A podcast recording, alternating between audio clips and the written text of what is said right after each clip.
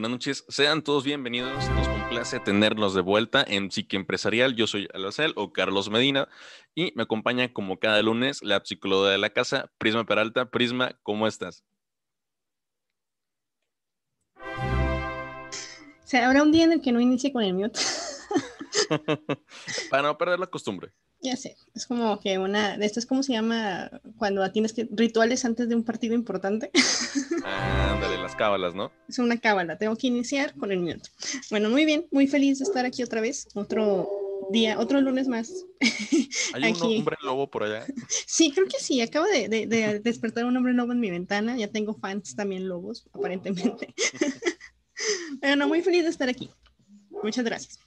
Mm, a ti, muchísimas gracias porque nos tienes a todos metidos en una aventura y de nuestras vidas, ¿no? Haciéndonos a nosotros mismos los protagonistas. Eh, y ahí comentarte que ya se está reportando Marco. Marco, buenas noches.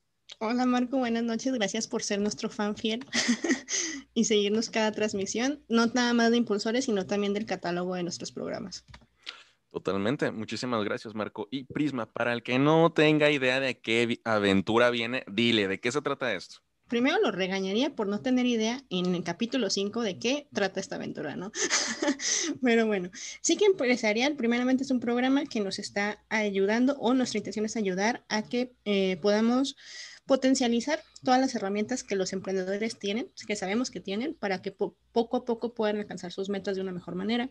Y la segunda temporada está enfocada en la travesía del emprendedor, sí, que si bien no es... Em, tanto orientada a la parte de, empresa como tal o de negocios, está más encaminada a la parte introspectiva o la parte personal, porque consideramos que si creamos o ayudamos a crear personas con un mayor sentido de identidad, pues esto los va a impulsar y los va a llevar cada vez más lejos.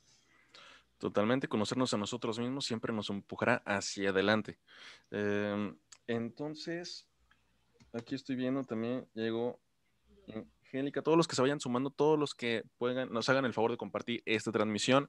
Esto se hace con mucho cariño para todos ustedes. Y si tienen alguna duda respecto de lo que va surgiendo en el tema, háganle la pregunta a la psicóloga de la casa. Aquí la tienen. Ustedes háganle de todas las preguntas.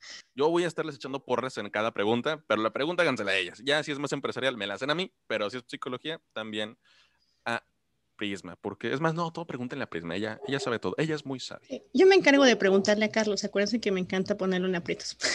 Ah, sí, totalmente, eso es de gratis. Hace mucho, eso es... mucho que no te pongo en aprietos, así que... Eh, eso es fanservice. Podría ser este programa, regresemos a viejas costumbres. Ok, eh, entonces, ándale, ándale, ándale. Eh, ¿Te parece? Sí, comienzo la presentación. Sí, por favor. Excelente. Bueno, el día de hoy tenemos nuestro episodio número 5 de la temporada. Ahí disculpen al lobo de fondo. Pero tenemos nuestro episodio número 5 de la temporada. Ya estamos un poquito más allá de la mitad de esto, ¿sí? Y vamos a dar pie a, eh, bueno, en episodios anteriores hemos trabajado en lo que sería la, la, la, llamada a la aventura, ¿no? Toda esta parte de la zona de confort, la zona cómoda que hemos tenido. Eh, descubrimos arquetipos muy importantes como, creo que el perro fuera de mi casa tiene muchas ganas de Sí, totalmente. Eh, pero mira, no te preocupes, fíjate, sirve tantito que le comentamos, le recordamos a esa persona que aún no sabe de lo que estamos hablando, que de qué se trata un poquito del llamado a la, aventura. Si pudieras resumir el llamado a la, aventura, ¿cómo podrías hacerlo, Breno? El llamado a la aventura son todos esos momentos en donde algo nos dice ¿qué está pasando aquí? ¿Sí? O sea, nos mueve, nos, nos llama al movimiento a decir, em, ¿quién soy? ¿Qué quiero hacer? Sí, estoy en el lugar correcto, estoy feliz con mi vida, no estoy feliz con mi vida. O sea, ese es el llamado a la aventura y puede ser a cualquier edad, en cualquier momento donde tu zona de confort ya te quedó lo suficientemente chica que te incomoda. ¿Sí? Y te está invitando, te está llamando a dar ese saltito de fe, a buscar un lugar más grande por conquistar. Fíjate que creo que nunca lo había escuchado así, cuando tu zona de confort te incomoda.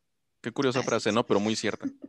Así es, o sea, la zona de confort en algún momento ya no te genera confort, ¿sí? Y ese es el momento en que el llamado a la aventura te está diciendo, hey, despierta, es hora de salir de aquí, hacer cosas nuevas, ver cosas nuevas, buscar cosas nuevas, ¿sí? Y construir algo distinto. Pero a veces no es un golpe tan chiquito como ese, a veces es un golpe grandote. De hecho, sí, y era lo que hablamos el programa pasado, ¿no? Que en ocasiones ese llamado a la aventura no es planeado, de hecho pocas veces lo es, ¿sí? Y usualmente viene acompañado de una situación que te genera un malestar, y ese malestar es el que te obliga, a veces, aunque tú no quieras, a salir de esa zona. Totalmente. Entonces, hasta cierto punto, con programas pasados, experiencias previas, ya estamos preparados para salir. Así es. En teoría, ya después de haber trabajado en nuestro inocente, en nuestro huérfano, en nuestro bienhechor y en nuestro guerrero, eso nos llevó a fortalecer nuestro ego. ¿sí? Y ese ego está listo para dar ese salto de fe e ir en búsqueda de la alma. ¿Sí? Excelente. el alma, perdón. sí. Del alma. Entonces, Prisma, llévanos por el alma. A ver, vamos. Entonces, como les mencionaba, ahorita estamos ya en nuestra segunda islita de tres, ¿sí? En el segundo nivel de esta travesía, porque ya salimos de la zona de confort, ya nos preparamos, ya tuvimos a nuestros mentores, a nuestros aliados, ya nos dimos cuenta de que estamos listos, ¿no? Entonces es el momento de ir a dar ese brinquito a la zona de, de lo desconocido. Sí, y si se fijan en el mapa que está en su pantalla, o sea, no se ve nada bonito. ok. Parece esa típica isla calavera. Esa isla calavera donde las desgracias suceden. y pues mira, nada más para darte una idea de cuántas desgracias no nos va a suceder en esta isla. El nombre del programa es Buscador y Destructor. Cuando de tanto buscar comencé a destruir. Válgame Dios. Iba a ponerle algo así más tipo casual, como cuidado con lo que buscas porque puedes encontrarlo. Pero era un poquito cliché. Dije, vamos con los títulos ostentosos que me encanta poner a los programas. Venga, vamos a dar, se va a poner bueno, vamos a darle. Así es. Pero bueno, entonces, eh, comencemos con la próxima diapositiva, por favor. Ahí está. Sí, bueno, como les mencionaba, en teoría nosotros ya hemos pasado por lo que sería la primera isla, que es la preparación. ¿Sí? La preparación nos presentó a nuestros primeros cuatro arquetipos o nuestros primeros cuatro aliados y sombras, que fue el inocente, el huérfano, el bienhechor y el guerrero. ¿Sí? Estos cuatro arquetipos, estas cuatro sombras, nos enseñaron a aprender a ser fuertes, morales y saludables. Es decir, a enfrentar nuestros miedos iniciales, a darnos cuenta que sí, la vida puede decepcionarnos, que sí, las personas no son perfectas, que en ocasiones nos pueden dañar, pero que tenemos la valentía del guerrero, tenemos la, la nobleza del bienhechor y la inocencia del inocente para volver a creer, para volver a confiar y para levantarnos y continuar. Entonces, eso aprendimos en los primeros cuatro programas. Si no lo vieron, les digo que los vayan a ver. Mira, quien sí los vio, es Marco porque dice, gracias a ustedes por compartir el contenido y gracias a Prisma porque llevo una semana sin dormir. ya sabes, me encanta que la gente no duerma. no, la verdad, acuérdense que el eslogan de este programa es donde te quitamos el sueño para aterrizar tus metas. Entonces, digo, para impulsar, perdón, tus metas. Entonces, ah, esperen, porque puse mi celular en el programa y me está escuchando doble. A veces la psicóloga tiene que escuchar a la psicóloga. Sí, es, es, muy frustrante cuando tengo que escucharme a mí misma. Así es como se crea este programa. bueno, entonces ya aprendimos la preparación, ¿sí? Ya, ya nos iniciamos, ya aprendimos a ser fuertes, a ser morales y a ser saludables. ¿Ok? En teoría, nuestro ego está listo. Y digo en teoría, porque realmente la única manera de saber que algo está listo es llevándolo a la aventura, ¿sí? Poniéndolo a prueba. Testeándolo. Entonces, una vez que ya lo pones a prueba, podemos decir que acabamos de iniciar la travesía. ¿sí? Y en la travesía vamos a encontrarnos otros cuatro aliados. Estos cuatro aliados van a ser el buscador, el destructor, el criador y el amante. ¿Sí? Y estos, estos amantes, perdón, estos arquetipos nos van a llevar a conocer el alma, nuestra alma, a conectar con ella y a darle un sentido. ¿Sí? Nos van a llevar a experimentar los grandes misterios de la vida, de la muerte, la pasión, el nacimiento y la creación. Sí. Como que son muchas cosas, ¿no? Si vamos a poder. Ah, estoy pensando que a lo en mejor. tan poco tiempo, o sea. Estoy pensando que a lo mejor Michelle le va a dar un infarto, pero. Válgame Dios. Corre riesgo. Ok, bueno, a ver. Y no, que, Michelle, si estás escuchando esto, si lo ves, regáñala a ella. Entonces, este, este punto es muy importante, les digo, es la mitad de la travesía y de aquí vamos a pasar a dar paso a lo que sea el retorno, pero de eso vamos a hablar yo creo que en unos dos o tres programas más, no hay que adelantarnos, ¿ok? Entonces, como les mencionaba, en esta travesía vamos a encontrar cuatro arquetipos muy importantes, pero antes de eso vamos a encontrar lo que sería el alma, ¿sí? Y creo que el alma se presenta en la siguiente diapositiva. Así es. Entonces, nuestra alma va a ser la primera aparición cuando comenzamos a cuestionarnos el significado real de la vida, cuando nos percatamos de nuestra mortalidad. Es decir, antes de la travesía, cuando estábamos en el inocente, en el guerrero, nos sentíamos inmortales, ¿sí? invencibles. Sentíamos que podíamos hacer todo lo que quisiéramos hacer, que podíamos lograr todo lo que quisiéramos lograr porque nuestro ego nos impulsaba. Ok. Sí, pues el alma le dice al ego, ¿sabes qué? No eres eterno, ¿sabes qué? Eres mortal, ¿sabes qué? Eres no eres invencible y en cualquier momento te pueden tumbar. Es un, como un golpe de realidad. Es un golpe de realidad que llega a nuestro ego, ¿sí? Y prácticamente el alma le dice, muy bien, gracias por hacer el trabajo duro, gracias por prepararte, gracias por tomar las riendas de la situación, pero ahora ven, siéntate aquí a un ladito y déjame a mí tomar el camino. Ok. Sí, entonces prácticamente el ego hizo el trabajo difícil aparentemente y el alma dijo, gracias por, ahora sigo yo. Ok, o sea, el ego nos llevó ahí y ahora sí, o sea, prácticamente lo que, o sea, lo que estás diciendo, o sea, el ego me sirvió para llegar ahí, para llegar al punto medio de la travesía y ahora es cuando tengo que entender realmente cómo están las cosas. Así es, y ahorita nada más para hacerle una referencia a nuestro fan Marco, me acordé que el programa pasado hablamos de que le gustaba mucho ser gamer y prácticamente el ego pasa a funcionar como la silla, ¿sí? Como ese lugar donde el alma se deposita, ¿sí? Y ahora ya toma el control de todo. Entonces, como todo buen gamer, como toda persona que a lo mejor es oficinista, sabe que una buena silla te evita mucho la fatiga y te ayuda a estar cómodo, ¿sí? Entonces, obviamente es importante la silla. Para más consejos sobre ergonomía, llame a Prisma Plata. Por favor. Al número, no te creas, no digo mi número porque si así. ok. Pero bueno, entonces el alma le dice al ego, gracias ego, eres un gran, funciona por favor conmigo como un asiento, ayúdame, sí, a recargarme en esto, pero es momento de que ahora escuches lo que yo tengo que decir, ¿sí? Las funciones de nuestra alma va a ser la capacidad de sentir de manera profunda, va a ser tener un sentido de valor y un propósito en la vida, y es el darle un significado a lo que estamos haciendo, ¿sí? Si recuerdan, el ego estaba impulsado por, valga la redundancia, el impulso a hacer las cosas, pero carecía de significado. ¿sí? No entendía a veces por qué lo hacía, simplemente era algo dentro del que le decía, hazlo, pero no sabía o no había reconocido que era ese algo que le estaba diciendo, ve y haz las cosas. Y es, ahí es muy importante eh, hacer la diferencia entre ser impulsivo y tener el impulso correcto. Así es. ¿Sí? El impulsivo es una persona que nada más actúa por actuar, ¿sí? Y ni siquiera piensa lo que está haciendo. El impulso es cuando tú mismo te haces un poquito hacia abajo y decides dar ese brinco de fe o ese salto de fe. Eso. Y alcanzar las estrellas te falta. Y alcanzar las estrellas o el sol, lo que pase primero. bueno, el sol es una estrella. Es una estrella. Ajá. ¿Sí? Entonces el alma nos impulsa, impulsa perdón, a abandonar la seguridad de la familia. Recuerden que el inocente se da cuenta que está huérfano, ¿sí? Que las personas a lo largo de nuestra vida nos van a dejar, se van a abandonar. Digo, nos van a abandonar. Pero el, el alma nos dice, ok, no hay problema. O sea, tú también te puedes ir. A veces tú también necesitas irte.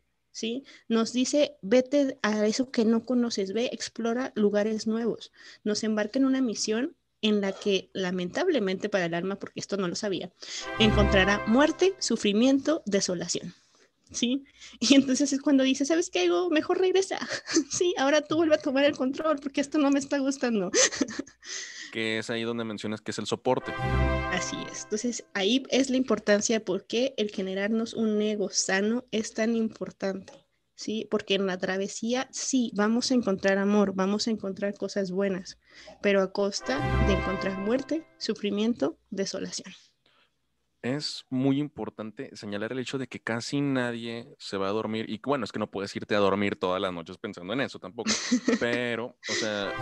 A menos que veas este programa. A menos que veas este programa, claro, y que seas Marco. Eh, pero no te creas, Marco. Pero que realmente digas, ok, tal vez puede que no despierte mañana. O ok, puede ser que mañana. O sea, no te pones a pensar en tu fin realmente hasta que tal vez tengas una edad avanzada eh, a veces vivimos como si fuéramos a vivir para siempre. Y a veces hay que vivir así, pero conscientes de que un momento puede ser nuestro último momento. Así es. Entonces el alma comienza a anhelar algo que creemos está más allá de nosotros y nos convierte en buscadores, tratando de encontrar ese algo que nos va a satisfacer. Es decir, nos dice el alma, ve por esto, consigue esto, ¿ok? Y aquí es donde les digo, o sea, si tú no preparas tu ego y vas a buscar esta travesía sin prepararte, vas a fracasar, ¿sí? Vas a fracasar y vas a tener que volver a a tu isla conocida, vas a volver a tener que entrenar, vas a poder volver a tener que hablar con tu inocente, con tu huérfano, con tu guerrero y con tu bienhechor, para que otra vez se levanten y vuelvan a iniciar una nueva travesía. O sea, prácticamente van a llegar y, ay, chavos, ¿saben qué? Sí, ¿saben qué? La regué, me fui antes de tiempo. Ajá. Sí, y luego ahí van a estar estos cuatro de que, ay, no entiendes. A ver, pues ven, vamos otra vez a, decirte lo que, lo que tenemos que decirte para que puedas ir otra vez a cometer una mejor hazaña. ¿Cuál, cuál podría ser un ego mal trabajado? Un ego mal trabajado, o sea, si, si, nos vamos a programas anteriores, es, digamos, si nos vamos al inocente, es como aquel inocente que no ve un problema donde hay problemas, que cree que el mundo es rosa, que cree que no pasa nada, que todo va a funcionar, que todo va a salir bien, porque eh, confía en el mundo como tal y se quita la responsabilidad que le corresponde a él. O es un huérfano que decide ya no confía en absolutamente nada ni nadie porque lo decepcionaron, pero al hacerlo, pues también se está abandonando él mismo. Es un guerrero que nada más saca su espada y pelea por causas que no son suyas o que constantemente está buscando conflicto en otras personas ¿sí? O es una persona que es demasiado buena, aparentemente, porque trata de controlar a otros o por miedo a que lo abandonen, ¿sí? Como decíamos en el programa pasado, o sea, la mayoría de las heridas eh, de la infancia son estos huérfanos, sí, que tratan de hablarnos, que tratan de decirnos, hey, aquí te dolió, aquí te lastimaron, pero ven, sánalo, sánalo para que puedas volver a creer, puedas volver a confiar y puedas ir a matar dragones. Y que todos tenemos heridas, o sea, todos, todos, en algún momento en nuestras vidas, mayor o menor medida, fuimos heridos. Todos fuimos heridos, todos hemos conocido lo que es la tristeza, todos conocemos lo que es el abandono, la desilusión, porque es parte normal de la vida. Sí, o sea, y a lo que hemos peleado mucho en el programa, bueno, digo pelear porque mi guerrero está hablando, no sé qué, hemos hablado mucho en el programa de que quien diga que no ha sido herido, quiero decirles que está en el inocente a todo lo que da. ¿sí? No, o sea, todos hemos sido heridos. Que no queramos aceptar que algo nos hirió es otra cosa. Muy bien. ¿Sí? Entonces, como ya aceptas que algo te hirió, o sea, tu ego dice, va, o sea, ya me di cuenta de mis heridas y ahora voy a escuchar qué me quiere decir el alma. ¿Qué quiere decirme el alma de estas heridas? ¿Ok? Y eso va a dar paso a una iniciación. ¿Sí? Toda travesía inicia, perdón, con una iniciación justamente. ¿Por qué? Porque si se fijan en cualquier cultura o película, siempre como que un rito, algo donde el héroe dice, ya, está listo, ve a la aventura, ¿no? Hasta les ponen agüita o les ponen una, algo en la frente o les ponen la espada en el hombro, porque los están iniciando a la aventura, es decir, ya estás listo, ¿sí? Y la mayoría de nosotros no somos conscientes de elegir la iniciación. Como hablábamos al inicio del programa, muchas veces esta iniciación simplemente sucede, ¿sí? Y muy frecuentemente nos vemos sorprendidos por ella. Es esa sensación que nos desestabiliza por completo, que no podemos comprender, detener o controlar. Es decir, prácticamente nos avientan. Nos avientan, es decir, tú vete a nadar. Sí, es como cuando, bueno, no sé si alguno de ustedes ha, pasado por un eh, eh, temblor, ¿sí? Que de mm. repente pues nada más pasa el temblor y, sientes que todavía tus piernas se siguen moviendo o a lo mejor si han corrido distancias largas o en un ascensor. Es más, es un ascensor. Es ese momento en que te subes al ascensor y sientes como de repente da ese golpecito que quiere decir que va a subir o ese golpecito que quiere decir que va a bajar y, te saca por un inicio de, tu zona y dices así como que ¿qué está pasando? Luego te acuerdas que estás en el ascensor, que no pasa nada, pero es ese momento, es ese puntapié que te dan para moverte. Muy bien, ese despertar. Entonces, esa sensación que nos dice algo está pasando aquí puede ser a mayor o a menor, eh, y bueno, a mayor o menor impulso, ¿no? O sea, puede ser muy grande o puede ser muy, muy, muy débil. Pero, ¿por qué es importante un ego sano? ¿sí? Porque mientras me esté desestabilizando, el ego sano va a hacer que yo no me tire a mi cama a llorar. El ego sano me va a a que a lo mejor yo siga cumpliendo con mis labores de trabajo, que yo me siga levantando cada día, a lo mejor ya sin un propósito porque la tristeza no me deja, pero me levante, me meta a bañar, me ponga el pantalón, la camisa, la blusa, salga al menos a dar una vuelta a sacar a pasear al perro, ¿no? O sea, ese ego, esa única cosa estable, va a hacer que yo pueda seguir funcionando de una forma responsable, a pesar de esa sacudida. ¿Sí? Entonces, mientras mi ego se encarga de ser un adulto funcional, responsable en el entorno social, mi alma va a ir en búsqueda de qué es lo que está pasando dentro de mí. ¿Sí? ¿Por qué esto me movió tanto? ¿Por qué esto me generó este malestar? ¿Y por qué me está doliendo? ¿sí? Y una vez que el alma consiga pasar por esta travesía, o más bien cuando lo consiga, es cuando va a poder regresar porque encontró su don. Pero de eso todavía falta mucho. Ok, eso prácticamente busca curarnos, ¿no? Así es, sí. O sea, el alma va a buscar las respuestas.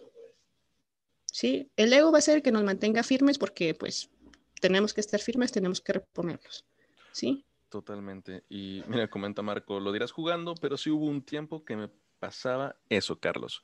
Y es que es sano que todos nos preguntemos eso en alguna ocasión, ¿no? O sea, ya no es sano cuando te lo preguntas todos los días y nada más lo estás esperando o nada más estás como que al pendiente de eso, pero que te lo cuestiones es muy sano, o sea, de hecho diría normal.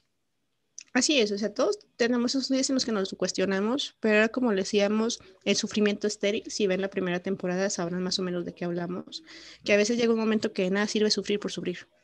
O sea, si tú nada más sufres por sufrir porque ya te gustó estar sufriendo, sí, pues de nada te sirve. Entonces, el sufrimiento tiene que tener un propósito, tiene que tener una finalidad y la finalidad es que en algún punto tú logres convertirlo en aprendizaje.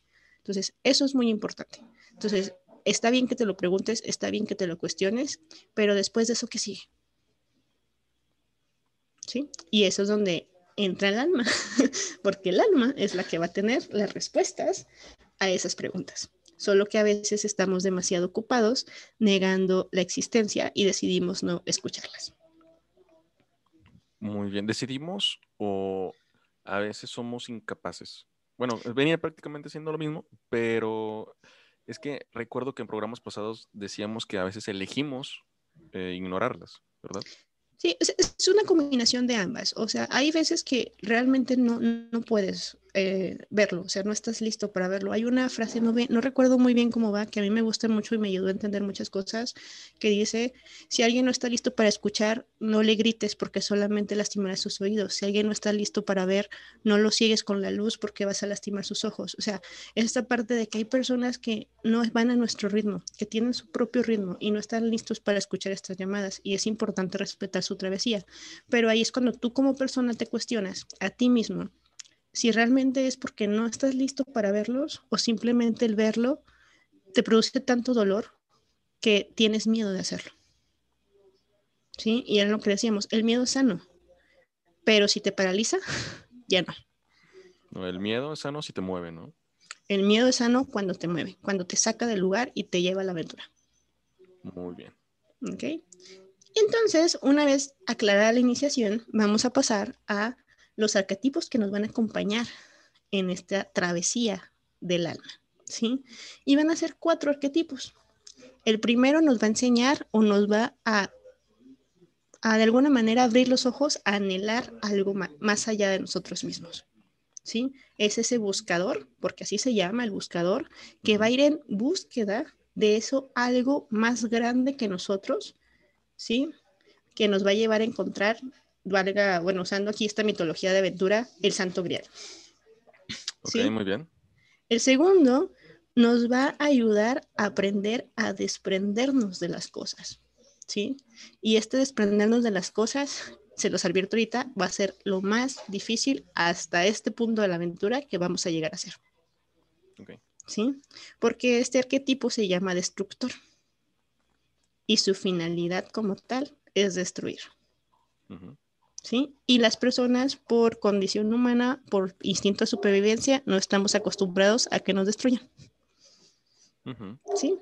El tercero es un poquito más romántico, si quieres verlo, porque es el arquetipo del amante. ¿Sí? Y su finalidad es el, la persona que nos va a enseñar a amar. ¿Sí? Es el arquetipo que nos va a llevar a amar la vida, amar no lo material, sino lo interno, ¿sí? Lo que realmente importa. Ok. Y por último, vamos a llegar a un arquetipo que es muy bueno, pero también muy peligroso, que es el creador. Porque una vez que aprendimos a anhelar, a desprendernos y amar, vamos a ser capaces de crear cosas magníficas. Ok, mira, eh, aprovecho para comentarte, Marco dice, un alma sana reside en un cuerpo sano y una mente sana. Sí, acuérdate de nuestra triada que hablaba de nuestro ego, nuestra mente y, bueno, nuestra alma, ego y self. Sí, mm. el self es el sí mismo, que podría ser como, podría llamarse una mente sana. Perfecto. Les recordamos a todos que si tienen alguna duda respecto a lo que estamos platicando, aquí tienen a la psicóloga de la casa y se la pueden hacer aquí abajito en los comentarios. Ustedes pregúntenle, déjense caer, déjense caer con cualquier duda que tengan. Ustedes pregunten, aquí estamos para. Me sentí como un personaje de Eugenio de Bete. Pregúntenme. ese es otro programa, perdón. Entonces, vamos ahora a lo que sería nuestro primer arquetipo, que es el buscador. Miren, hasta los perritos están preguntando. Quisiera ese ímpetu.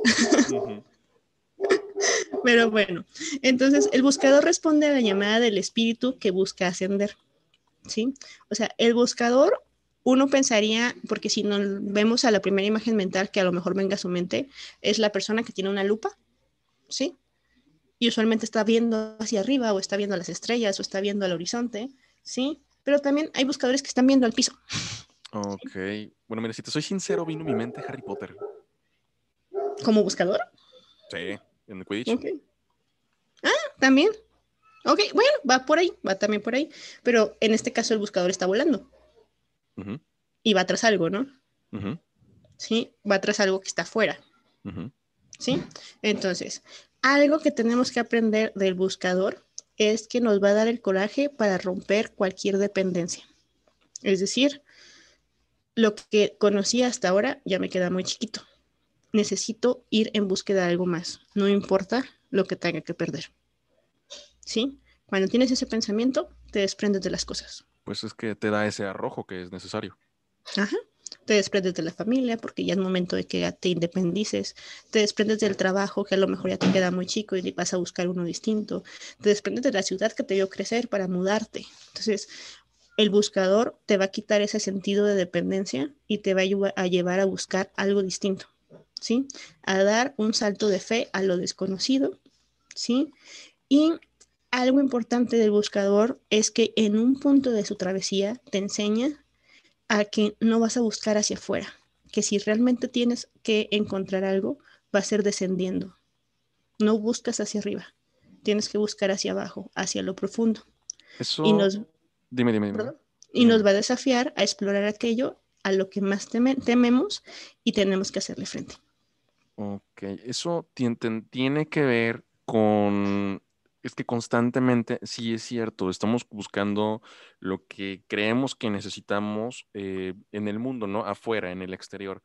Pero ah, muchas veces lo que necesitamos está dentro de nosotros. ¿Tiene que ver con eso?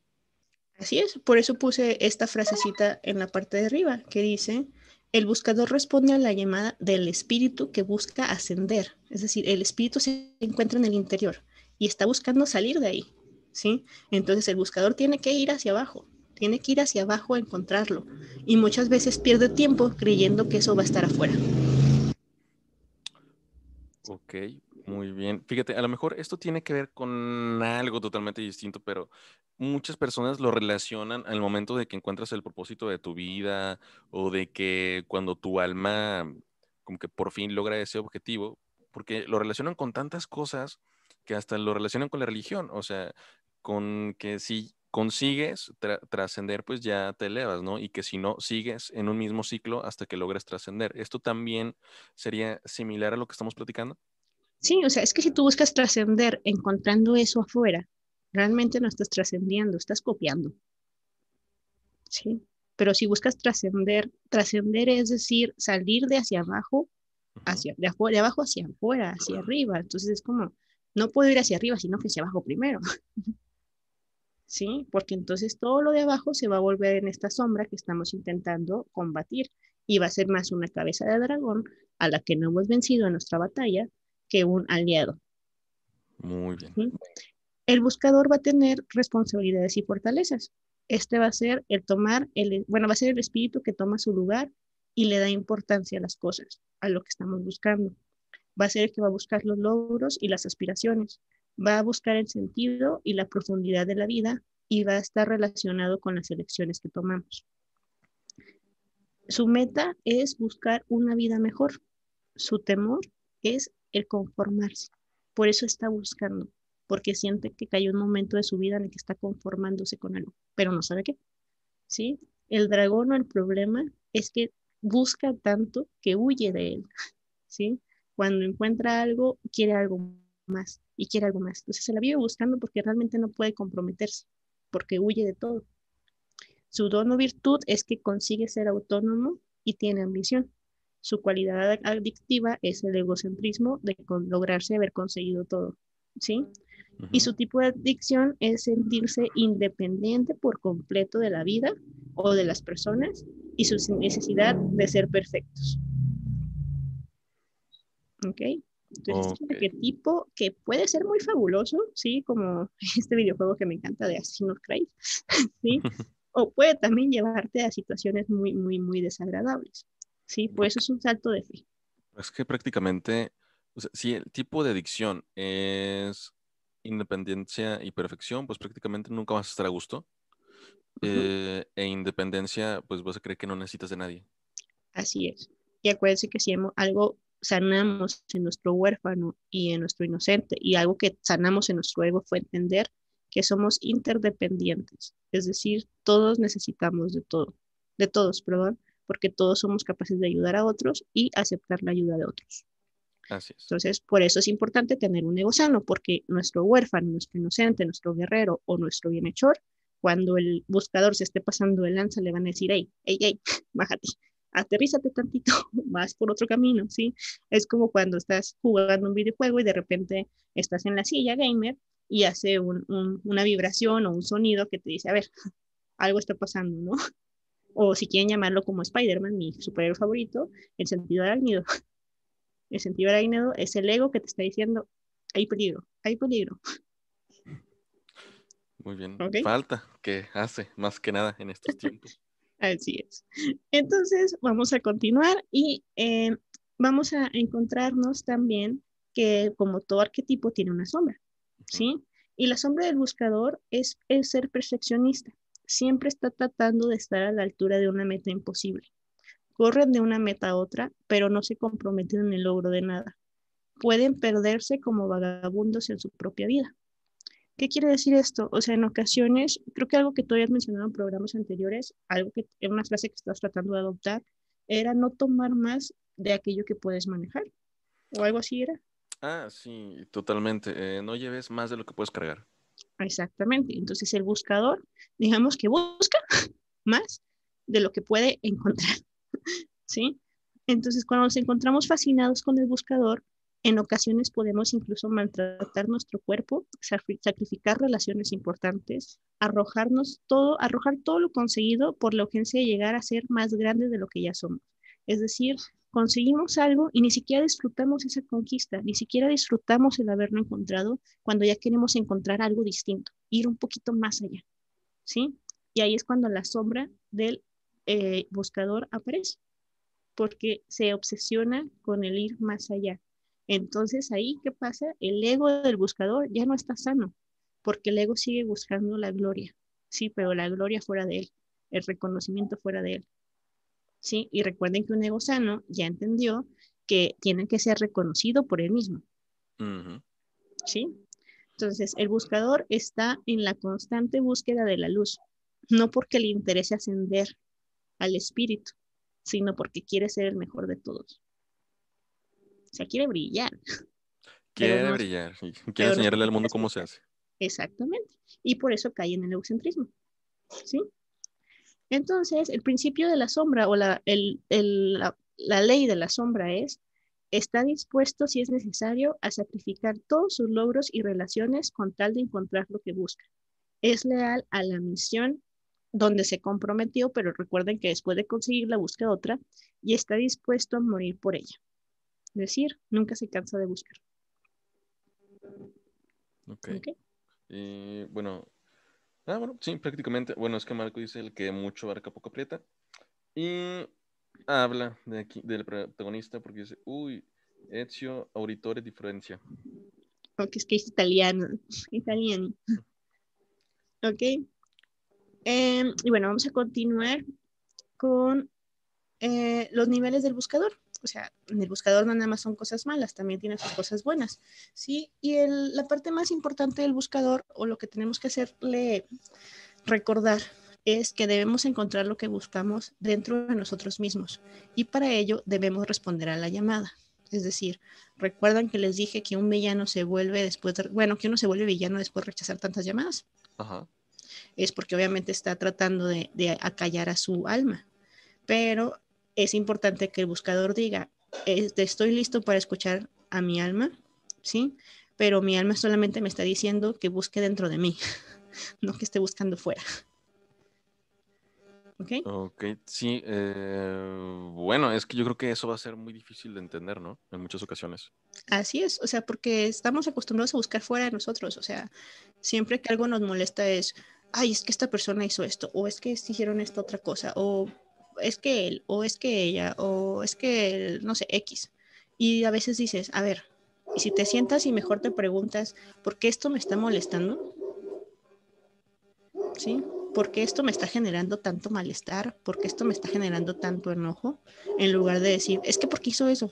O sea, pues porque lo que le haya hecho, o sea, pero pregúntate tú, ¿por qué te está molestando a ti? Exacto, pero ¿cuántas veces nos sentamos a hacer eso? Eh, esa, vaya, toda la primera temporada de que se, llama introspección. Eh, y Carlos Dávila te pregunta, Prisma, ¿se puede dominar al buscador que llevamos dentro? Sí, sí se puede dominar. No es dominar, porque acuérdense que lo que buscan los arquetipos, en algún punto vamos a llegar, es ser escuchados. O sea, lo que podemos aprender a hacer es escucharlos para ver qué es lo que tratan de decirnos y en base a eso tomar buenas y mejores decisiones.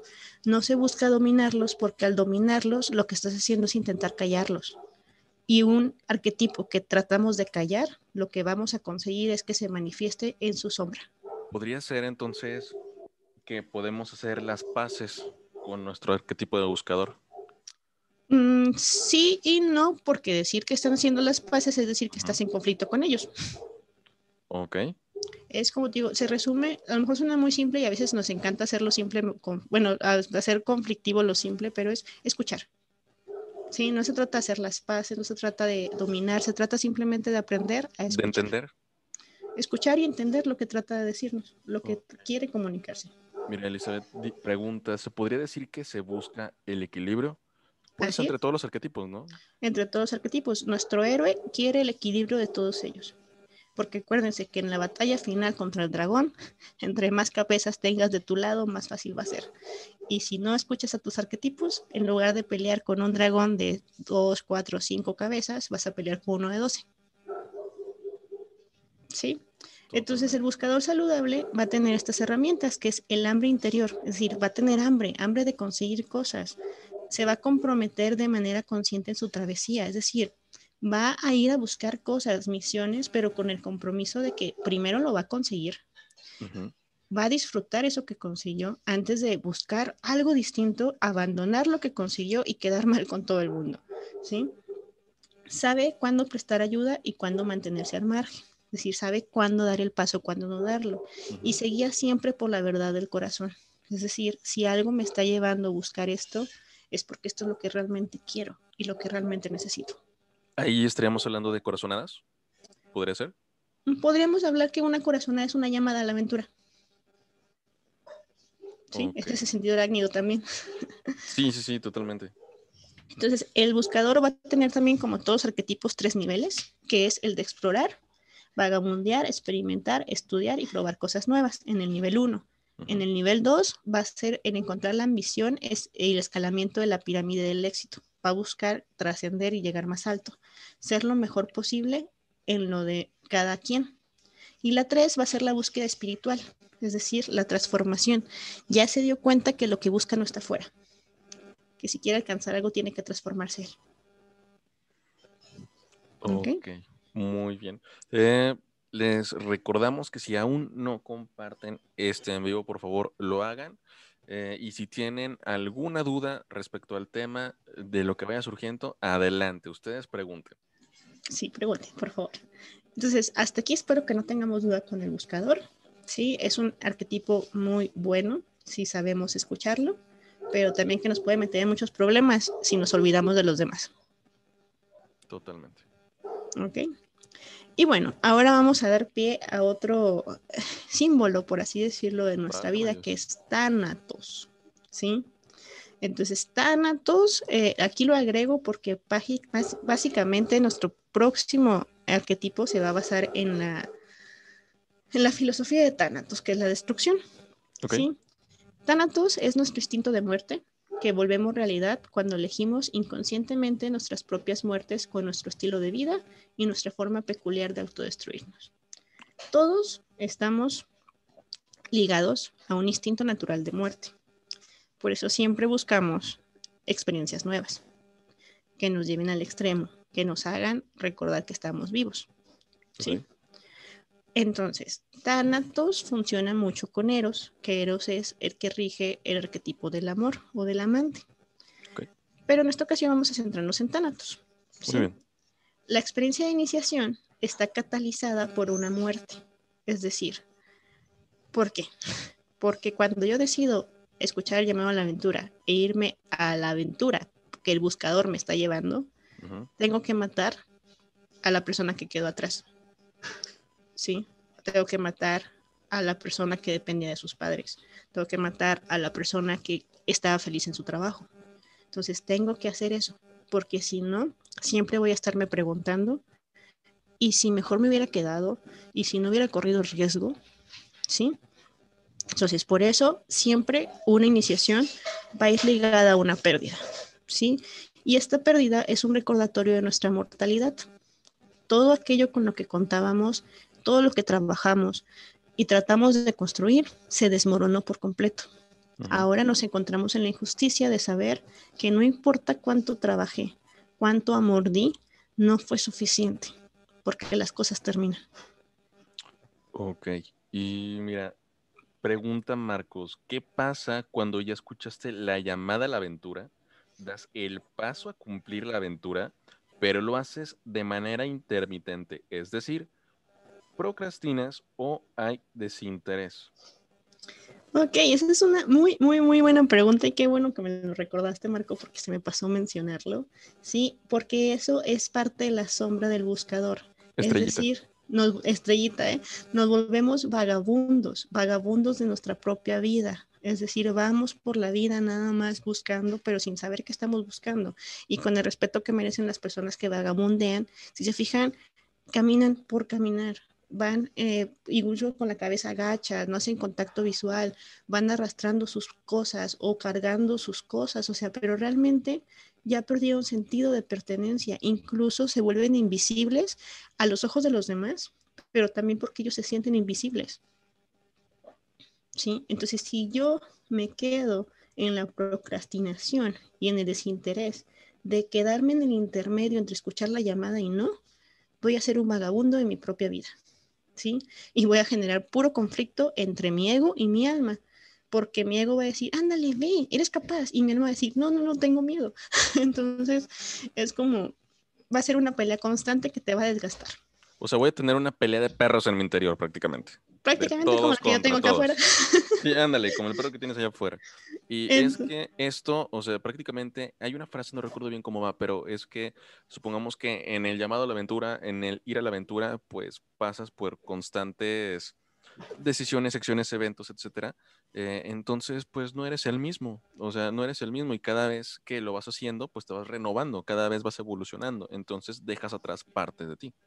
Exactamente. Y eso realmente ahorita lo vamos a, abarcar más a, fondo en el próximo arquetipo, arquetipo, perdón. Pero quiero que recuerden una frase que tiene asociación a Thanatos, que es, tenemos tantos métodos para anestesiar nuestra alma que necesitamos sentir miedo para despertar. Si se fijan y sin caer en esta parte tan espiritual sería la comida, la televisión, el internet, el alcohol, juegos, el ejercicio, los dulces, todo sirve como una anestesia para nuestra alma, para no escucharla, para distraernos. ¿Por qué nos pegó a tantas personas la, pandemia, la cuarentena? Porque no teníamos de repente nada. Y teníamos momentos de silencio. Y en el momento de silencio nuestra alma decía, hey, aquí estoy, escúchame, vamos a la introspección. Sí, te y era como que no, me da miedo. sí, me da miedo, entonces mejor no puedo dormir y, y, tengo pesadillas y no sé qué hacer. Entonces, porque todos necesitamos sentir miedo para despertar. Entonces, eso me gusta, eso me gusta. De la... Entonces, todos necesitamos sentir ese miedo. El miedo es necesario porque ese miedo nos va a llevar a despertar la conciencia para que nuestra alma tenga la oportunidad de ser escuchada. Y eso lo consiguió este monstruito que se llama Thanatos. Eso, mira, Fíjate, dice Marcos, ¿se puede sentir interés solo por algunas partes de la aventura? Ay, no, Marcos, no, o es todo el paquete o no, ¿eh? no te creas. Dice, pasándolo al negocio, sentir interés solo por algunas partes y hacer otras por fuerza o compromiso. Em, a ver si quieres a ver, a ver, contesta Prisma, por favor. Ah, es que lo que pasa es que si haces eso, Marco, prácticamente eh, vas a caer en el error del gobernante que vamos a ver en el sí mismo, de pensar que tú puedes controlar todo. Y acuérdate que un ego sano es el ego capaz de renunciar al control. Sea, no puedes dominar tus arquetipos, no puedes elegir cuáles sí van a estar en ti, cuáles no van a estar en ti. Tienes que aceptar que todos están en ti, que la parte de la aventura tienes que vivir las tres partes, porque es cíclica, o sea, es inicio, fin y vuelve a iniciar. No hay forma de saltar de una o de quedarte en medio o tal vez puedas retroceder para tomar impulso, pero al final del día, si retrocedes y te quedas ahí, vas a encontrar frustración. Y si avanzas, vas a encontrar miedo. Entonces regresamos al punto, a veces es importante hacerlo con miedo.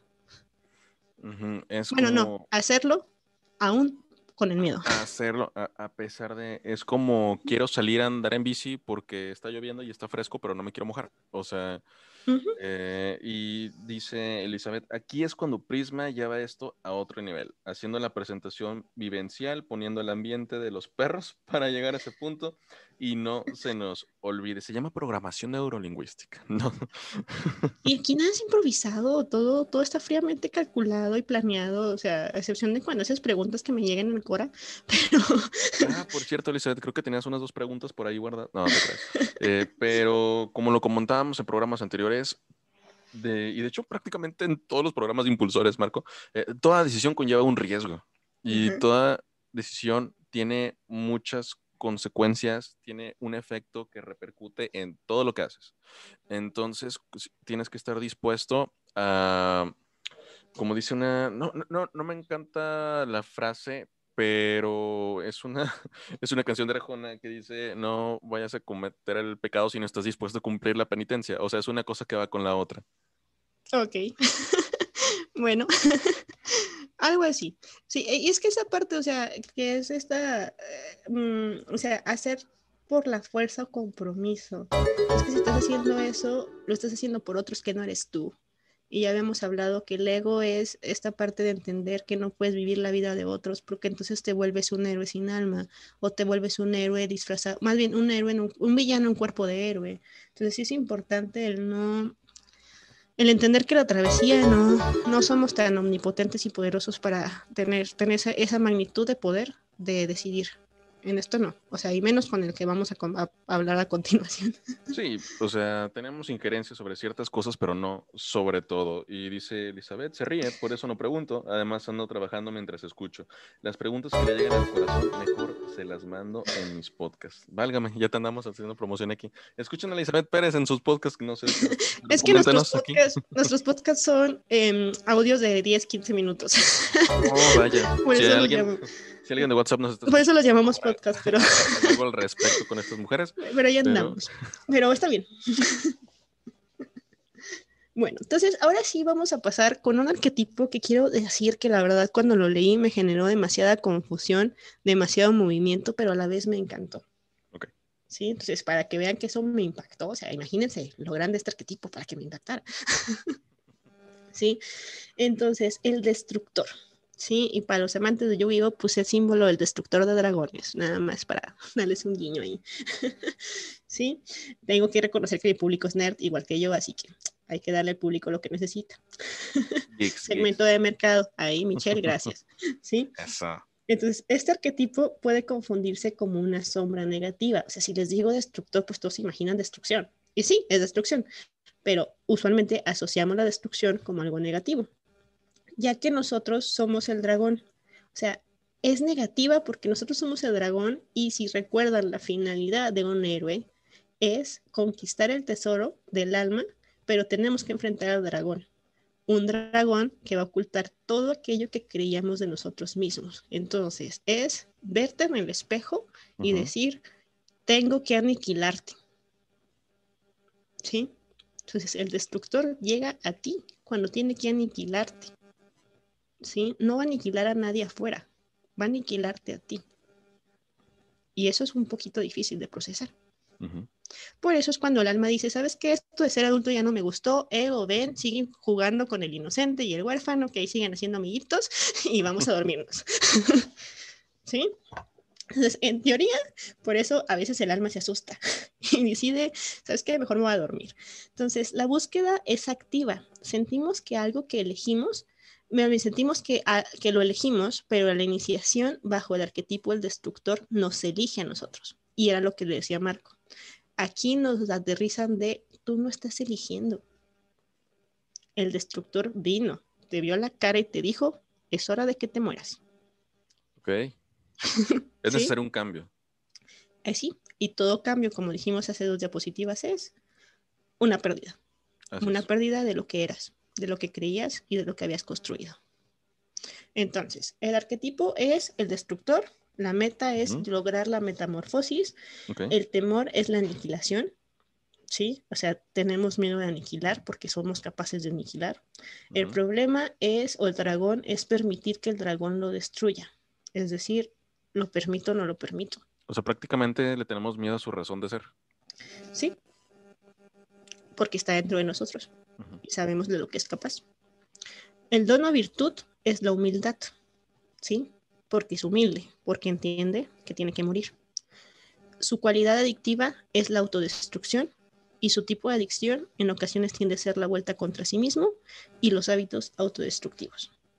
¿Sí? No sé si se han levantado un día en el domingo que tomaron demasiado y luego dicen, no, lo vuelvo a hacer. Y el siguiente sábado están haciendo lo mismo. He escuchado muchas personas. Exactamente, entonces prácticamente, en teoría, es eso. Mira, dice Marco, perdón, Prisma, dice, cada fin es un comienzo, cada comienzo es un fin. Sí, así es. Entonces, vamos a pasarnos ahora a em, la finalidad del destructor es hacerte sufrir. ¿Sí? El vacío que el destructor deja a su paso es más profundo y debilitante que el abandono padecido por el huérfano. Si el huérfano le dolía que fuera abandonado, si al huérfano le dolía que la gente lo decepciona, el destructor todavía es más terrorífico porque él no deja nada. ¿Sí? El destructor ataca a las personas que ya han desarrollado su identidad. Es decir, me costó cuatro programas desarrollar mi ego y luego en el primero del, del alma ya me lo van a destruir. Sí, sí. Entonces ya desarrollé, mi identidad y en ese momento llega el destructor y te dice, sabes que eres humano. ¿Sí? Y eres humano, te voy a meter en un problema porque eres capaz de hacer frente a las dificultades. Entonces, ¿cuál es la, la responsabilidad y la fortaleza del destructor? Salvar al ego atacando nuestra alma. Es decir, va a atacar nuestros sueños para que el ego pueda de alguna manera decir, todavía me siento bien, todavía puedo, ¿sí? Nos va a aterrizar, nos va a tumbar. Su responsabilidad y también fortaleza es dar al sufrimiento un significado, no sufrir nada más por sufrir, sino entender que es un sufrimiento productivo y que todo pasa para algo, ¿sí? Nos va a llevar a soltar el control a un ente superior a nosotros, entender que la vida no es justa y que en ocasiones puedes dar todo de ti y aún así no va a funcionar, no va a pasar eso que quieres. ¿Sí? Y su mayor virtud es entender su disposición a que tiene que ser sacrificado, a que para que algo nuevo de mí nazca, lo viejo tiene que morir. Y aquí puedo poner el ejemplo de la mariposa. Lo que para la oruga es la muerte, para la mariposa es un nuevo comienzo. ¿Sí? la, oruga, tiene que morir para que la mariposa viva. ¿Ok? Entonces, vamos a pasar a la sombra de el destructor. ¿Sí? La sombra es todos los comportamientos autodestructivos, adicciones, convulsiones, compulsiones, perdón, actividades que boicotean y actos como abuso físico emocional que tienen efecto en destruir a otros. Cuando el destructor está en su sombra, en ocasiones somos nosotros los que vamos por la vida. Como no podemos o no tenemos el valor de destruirnos a nosotros, vamos por la vida destruyendo los sueños, las metas, las ilusiones, el ideal, el héroe de otras personas. Y el principio de la sombra del destructor es que todos tenemos un nuestro, en nuestro interior un destructor que ama la muerte. Es su sombra la que trata de destruir el alma para servir en funciones del ego. Es decir, el ego va a buscar sobrevivir, pese a todo.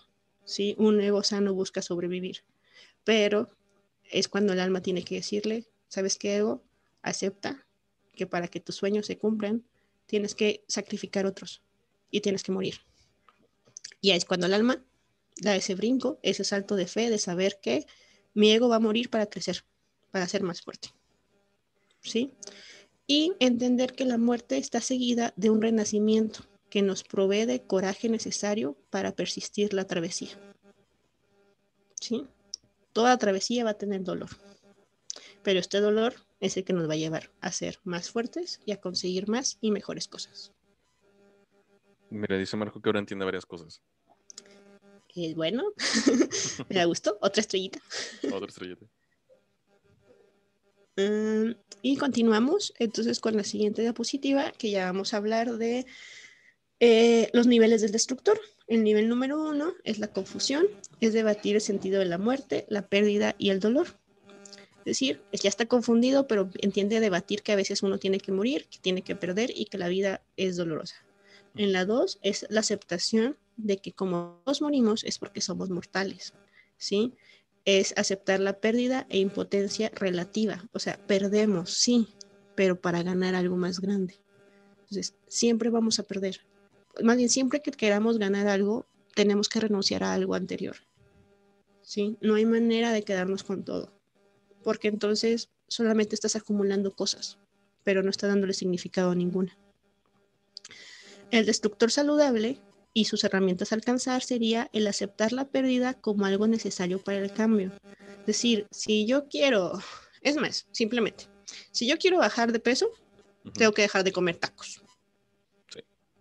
Y si, yo, si yo quiero uh, tener, ser fitness, tengo que hacer ejercicio y eso me va a doler.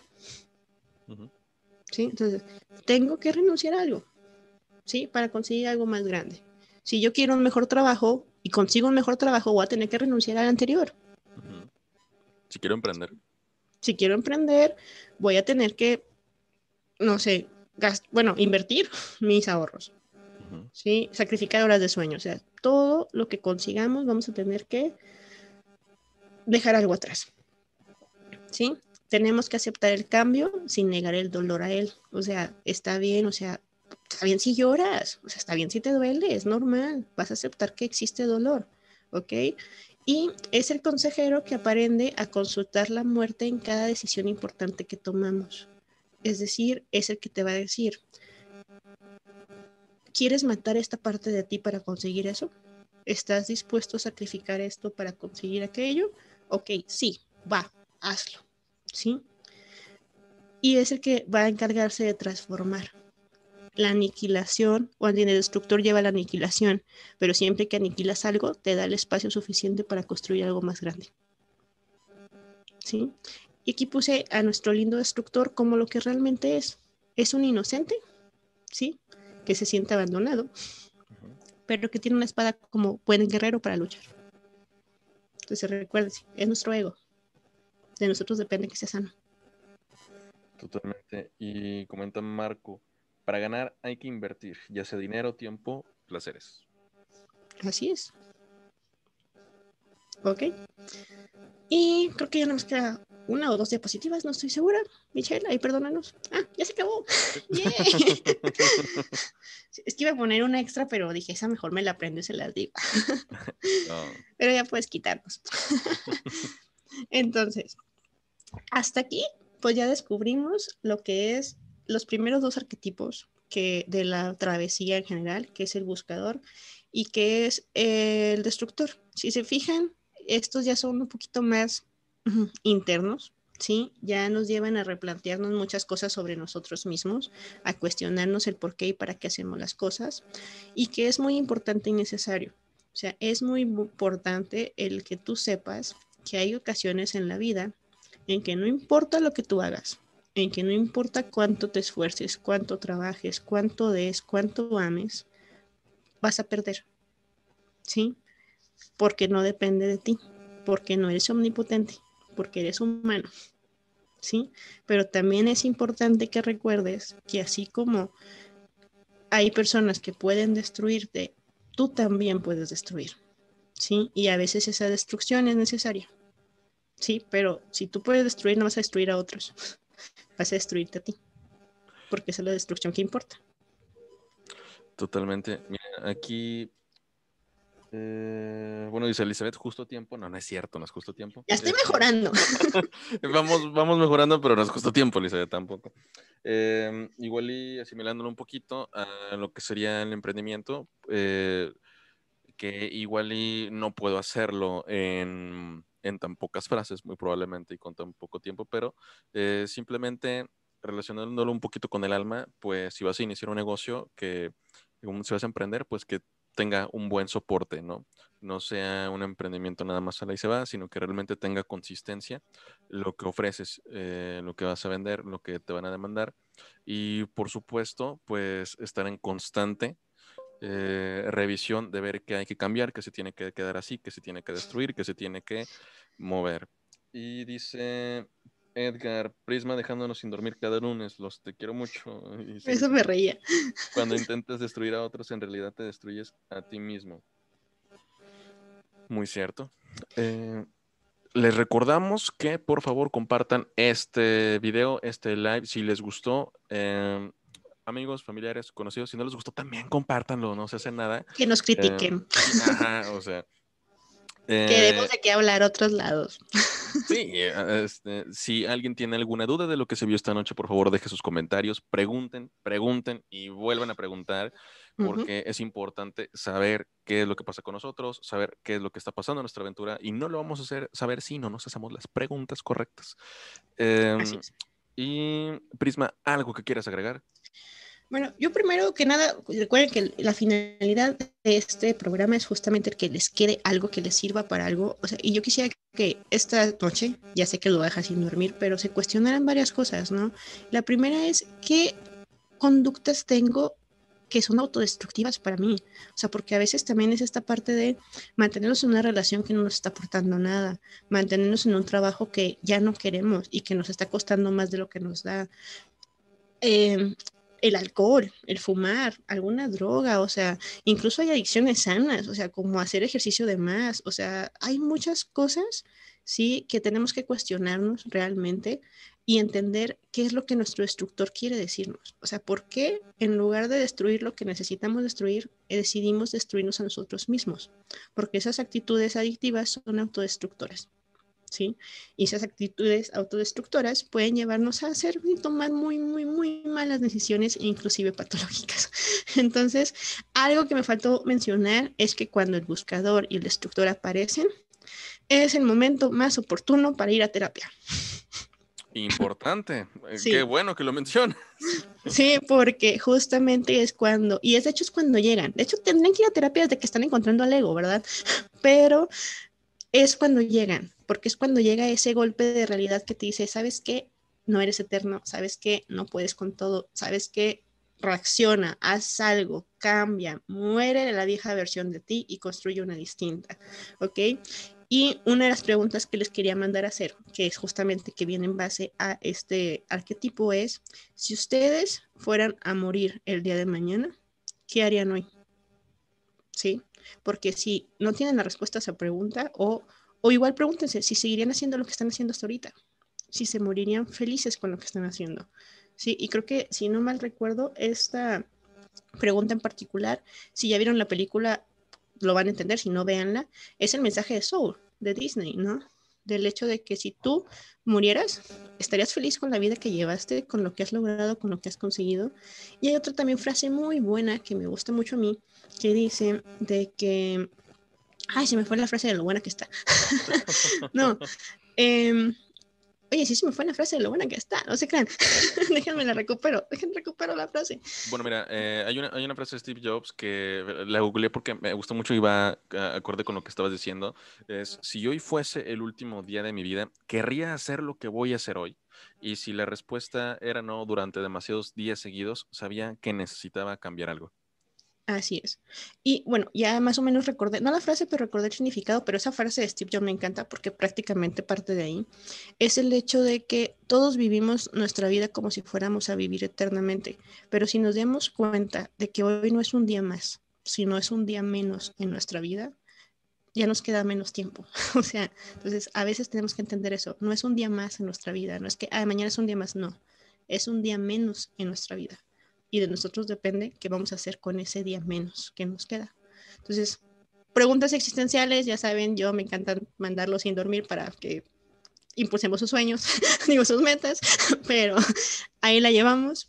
Entonces, ahí llegaron más comentarios. Sí, de hecho, ahorita, ahorita hace rato cuando estaba seria, discúlpame, me salió una sonrisa porque llegó Edgar y dijo, la que puede, puede y la que no critica, atentamente Prisma. O sea, es prácticamente, o sea, un buen gallo donde quiera canta mi ciela. Entonces, eh, dice Marco Carpe Diem. Nos conocen en Colombia, gracias Marco. Que nos conocen en Colombia. Em, eso pensaba a las 4 a.m. que me desperté de una pesadilla. Interesante. Ok, es tu alma tratando de hablarte, ¿ves? Es tu destructor o tu buscador tratando de decirte que a lo mejor algo podrías hacer distinto o comiste mucho en la noche y te cayó pesado. O sea, también. También. Y al final del día, el comer mucho en la noche y que te caiga pesado es un acto autodestructivo. ¿Ah? Psicólogas, psicólogas. Pero no cualquiera, la psicóloga de la casa. Eh, Prisma, muchísimas gracias. Eh, y muchísimas gracias a todos. Dice. Bueno, nada más porque es el consentido. Dice Edgar, te juro que fue eso. Y luego me dije, ¿qué estoy haciendo? Michelle, conste que nos dejamos de largo por los comentarios. Ay, por favor, ¿sí? No, pero de verdad, muchas gracias a todos los que nos están viendo, a todos los que compartieron este video, a todos los que nos van a ver, nos van a escuchar. Ya me adelanté lo que dice Carlos cada vez que cierra el programa. Estamos cambiando de papeles, ¿sí? De verdad, muchas gracias. De hecho, nada más, perdón, Michelle, pero les comparto, porque justamente eso me llevé de experiencia este fin de semana, en el que si las personas me tienen en Facebook, pueden ver y comprobar que el día de hoy decidí compartir esta transmisión en vivo en mi Facebook personal. ¿Por qué? Porque como les dije, el destructor te tiene que hacer la pregunta, tienes que destruir lo que eras. Y yo tenía que destruir ese miedo que tenía de que algunas personas que me conocieran pudieran decir o hacer lo que sea. Entonces, si vamos a hablar de algo, tenemos que predicar con el ejemplo. Hoy tomé esa decisión. Así que así es cuando escuchas al arquetipo. ¿sí? Eso es lo que tienes que hacer cuando el arquetipo toca tu puerta. Tienes que escuchar su llamada y hacer algo al respecto. Gracias a todos. Exactamente. Aventura, estamos listos, aquí estamos. ¿Qué vas a hacer? ¿Y qué vas a hacer tú que nos estás viendo y escuchando? Eh, muchas gracias, Pablo, por estar en audio video. Gracias a todos por vernos y escucharnos, como ya lo dijo Prisma.